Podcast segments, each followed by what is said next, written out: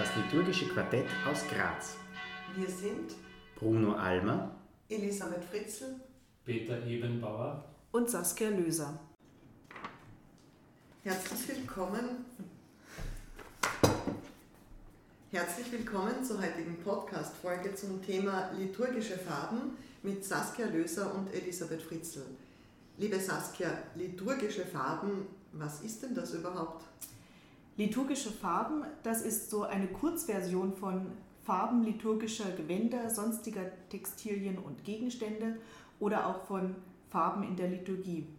Es sind zunächst einmal einfach verschiedene Farben des Farbenkreises. Der Begriff bezieht sich also auf Gewänder oder auch Gegenstände wie Tücher oder Blumen, die in der Liturgie getragen werden oder im Gottesdienstraum verwendet werden. Die Welt ist bunt, vielfarbig. Farben können warm oder kalt sein, mit Trauer oder Freude verbunden werden. Sie leisten einen Beitrag im Bereich der nonverbalen Kommunikation. Auch im Alltagsleben sind Farben bestimmten Emotionen oder auch Berufsgruppen zugeordnet. Das erinnert mich spontan an das Lied Grün ja grün sind alle meine Kleider. Der Jäger wird mit Grün in Verbindung gesetzt, wohl weil er durch den Wald pirscht, blau mit dem Matrosen, schwarz mit dem Schornsteinfeger, bunt mit dem Maler. Im Zusammenhang mit Trauer ist es üblich, schwarz zu tragen, beispielsweise beim Begräbnis oder eine gewisse Zeit, nachdem ein Mensch gestorben ist. Wie lange? Das ist von Region zu Region unterschiedlich und kommt auch sehr auf die Trauernden selbst an.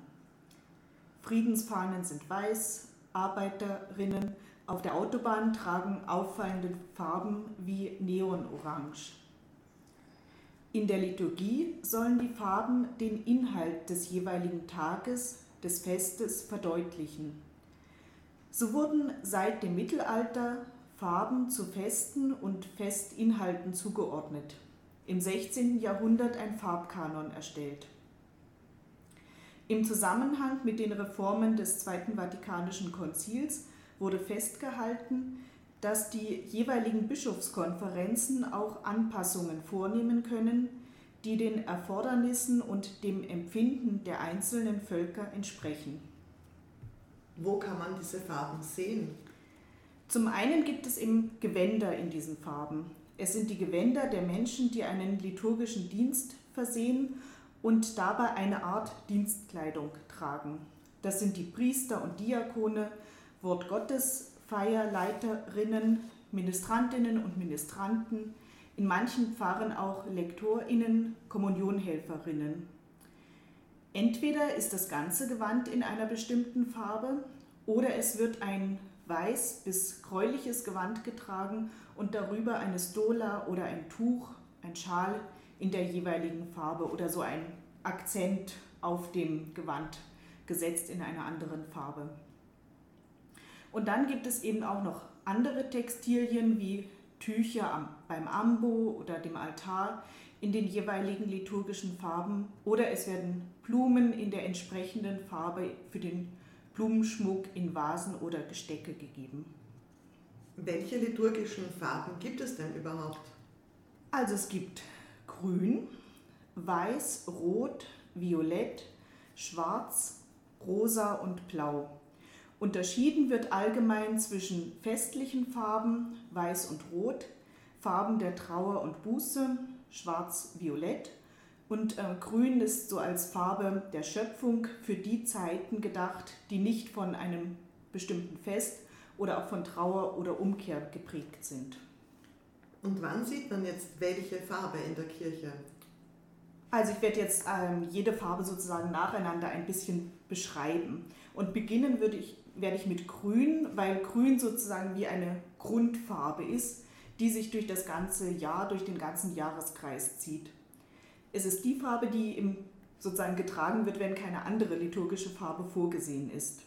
Das heißt, Grün sieht man an ganz vielen Wochentagen und auch Sonntagen außer wenn zum Beispiel an eine Heilige oder an einen Märtyrer gedacht wird oder in der Fasten- oder Adventszeit. Grün ist die Farbe der Schöpfung, des Wachsens, der Hoffnung und des Lebens. Diese Hoffnung und die Wahrnehmung der Gaben Gottes begleiten kontinuierlich durch das Leben wie, ähm, wie eine Grundlage für die Freuden und Ängste. Dann weiß, weiß ist eine der festlichen Farben. Ein weißes Gewand verwendet man ja nur selten im Alltag, weil es so schnell schmutzig wird. Ähm, weiß ist für besondere Gelegenheiten gedacht und oder um auf Reinheit und Unschuld hinzuweisen. Es ist auch die Farbe, die den Frieden symbolisiert, sowie Jesus Christus. Das weiße Taufkleid weist darauf hin, dass Täuflinge nun Christus angezogen haben. In der Liturgie wird Weiß an Hochfesten wie Ostern und Weihnachten getragen und an sogenannten Herrenfesten, zum Beispiel Christi Himmelfahrt oder Taufe des Herrn, das heißt an Festtagen, an denen besonders an Jesus, an Ereignisse aus seinem Leben gedacht wird, außer wenn es um das Leiden Jesu geht. Außerdem ist Weiß an Feiern der Jungfrau Maria, der Engel, der Heiligen, die keine Märtyrer sind, dafür gibt es eine andere Farbe, ähm, vorgesehen und auch eben am Fest aller Heiligen. Dann kommen wir zur Farbe der Märtyrerinnen und Märtyrer, Rot.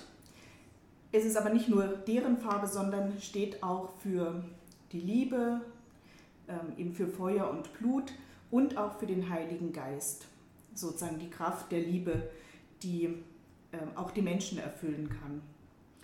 Die Farbe ist zu sehen an Festen, die mit dem Heiligen Geist eben in Verbindung stehen, wie Pfingsten oder die Firmung und auch an Märtyrerfesten, das heißt an Tagen, an denen der Menschen gedacht wird, die bereit waren, für ihren Glauben zu sterben, die Märtyrerinnen und Märtyrer. Und dann ist Rot auch, wird Rot auch getragen an Tagen, an denen der Leiden und des Todes Jesu gedacht wird, also Palmsonntag, Karfreitag und Kreuzerhöhung. Von den letzten drei Tagen gehen wir jetzt ein Stückchen wieder zurück in die Fastenzeit. In der Fastenzeit und auch in der Adventszeit wird Violett getragen. Ähm, und außerdem ist es noch die Farbe für Beerdigungen und Totenmessen. Die Farbe steht für Besinnung, Umkehr und Buße und ist eine Farbe so des Übergangs, der Verwandlung und auch des Neubeginns. Bei Beerdigungen und auch äh, in Messen für Verstorbene, auch am Gedenktag aller Seelen wird im manchmal violett getragen, manchmal auch schwarz ähm, und Violett macht, finde ich, schon Sinn, weil Violett mehr auch ein Ausdruck ähm, eben des Wartens ist, der Zeit des Übergangs als, äh, und es ein bisschen heller ist als dieses tief traurige Schwarz. Ähm, und dadurch drückt Violett noch mehr auch die Hoffnung auf die Auferstehung auf, aus. Ähm, Schwarz ist eben auch eine Farbe der Trauer und kann eben im Zusammenhang mit Beerdigungen und Totenmessen verwendet werden und ebenso auch am Fest aller Seelen.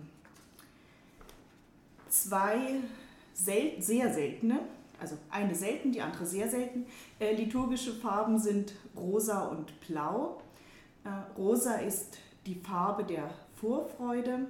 Rosa gilt als helle Form von Violett und weist ebenso in Richtung Weiß hin, der Farbe von Ostern und Weihnachten. Rosa Gewand wird nur zweimal im Jahr angezogen, nämlich am dritten Sonntag im Advent, der heißt auch Gaudete, freuet euch, und am vierten Fastensonntag, Letare, freue dich.